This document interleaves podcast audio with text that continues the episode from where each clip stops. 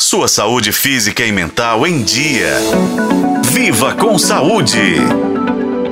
Você possivelmente já ouviu algum comentário sobre o uso do ácido hialurônico nos cuidados estéticos e na busca do rejuvenescimento do rosto. Ele pode ser aplicado na pele, nos lábios e também está presente em shampoos, cremes faciais e corporais. Mas sabia que essa substância pode ser usada para muito além das preocupações com aparência? É que esse ativo natural está se tornando uma esperança para quem sofre com problemas nas articulações mas antes vamos entender o que é o ácido hialurônico. Pois bem, essa substância é naturalmente produzida pelo corpo humano e desempenha um papel importante porque hidrata as células, preenche os espaços entre elas e sustenta os tecidos internos da pele. Agora, quando o assunto é o uso do ácido no tratamento para as articulações, a médica Nicole Machado explica como isso funciona.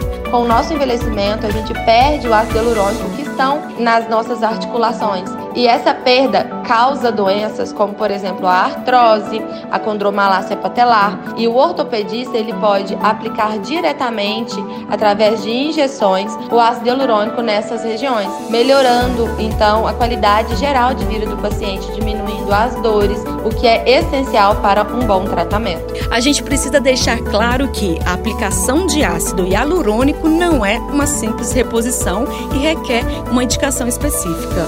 Outra coisa, embora a ciência ainda não tenha chegado a um consenso sobre os efeitos dessa substância nas articulações, no Brasil já existem protocolos estabelecidos para o uso do ácido no tratamento da artrose de quadril e joelhos, especialmente em casos leves a moderados. Já sobre a indicação deste tipo de tratamento, depende do tipo de lesão que a pessoa possui, mas em geral é recomendado para casos em que há pouco desgaste articular. E por fim, os melhores resultados normalmente são percebidos em áreas que suportam cargas significativas, como joelhos, quadris e tornozelos. Então, pessoal, é isso. Que a ciência continue a desvendar os segredos dessa substância e que mais portas se abram para o uso seguro dela.